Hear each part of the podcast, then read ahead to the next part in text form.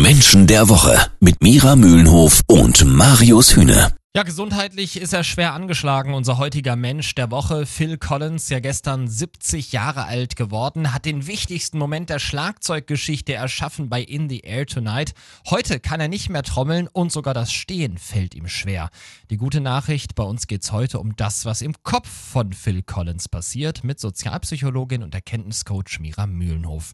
Mira, obwohl Phil Collins ja wirklich gesundheitlich schwer angeschlagen ist, ich hab's schon gesagt, will er bald wieder mit Genesis auf Tour. Ist er so ein gnadenloser Optimist oder hat er einfach so eine irre Freude am Leben? Das trifft es schon ganz gut. Also wenn es die intrinsische Motivation ist, möglichst viel Freude aus dem Leben rauszuziehen, das ist nämlich eine von zehn intrinsischen Motivationen, das Leben gnadenlos zu genießen und auszukosten bis auf den letzten Tropfen, als würde man eine Zahnpastatube bis zum letzten ausquetschen, dann passt das wirklich ganz gut zu Phil Collins. Also er ist jemand, dem werden jetzt körperliche Grenzen gesetzt, die er selber für sich aber zum Glück, sagen wir mal, für die Fans nicht akzeptieren will. Derzeit sorgt sein Privatleben für ungewollte Schlagzeilen, warum es mit solchen Typen wie Phil Collins innerhalb der Familie ab und zu mal heftig knatschen kann.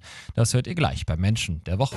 Jeden Samstag ab 9. Menschen der Woche. 2008 ließ sich Phil Collins von seiner Frau scheiden. 2016 wollten es Phil Collins und seine Oriane dann nochmal miteinander versuchen, aber aus diesem zweiten Anlauf ist auch überhaupt nichts geworden. Ganz im Gegenteil. Ein heftiger Rosenkrieg ist entbrannt. Jetzt ist sie vor ein paar Tagen ausgezogen und verscherbelt gerade online seine goldenen Schallplatten. Was für ein schlimmer Geburtstag für Phil Collins gestern.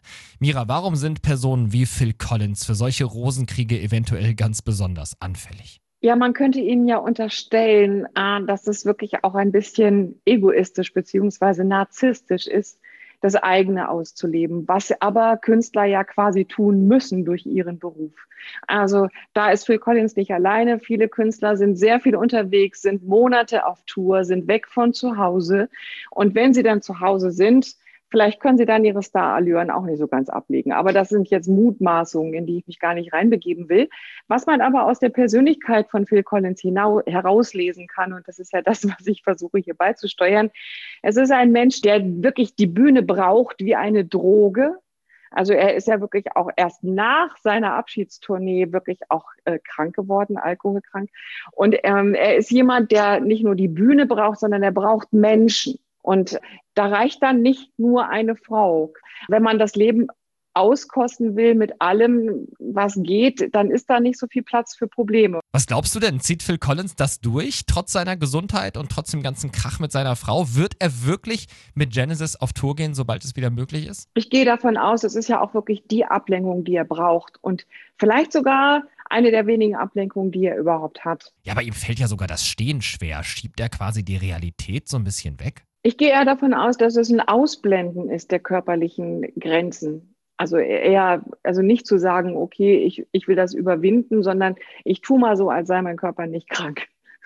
Und ich glaube, das ist so eine sehr starke Motivation, die wiederum ja auch bei diesem Muster ähm, sehr stark auftritt. Er lässt sich einfach nicht, auch nicht vom eigenen Körper bremsen. Drücken wir die Daumen, dass es auch wirklich klappt mit der Tour, die Phil Collins so unbedingt will, trotz seiner gesundheitlichen Probleme.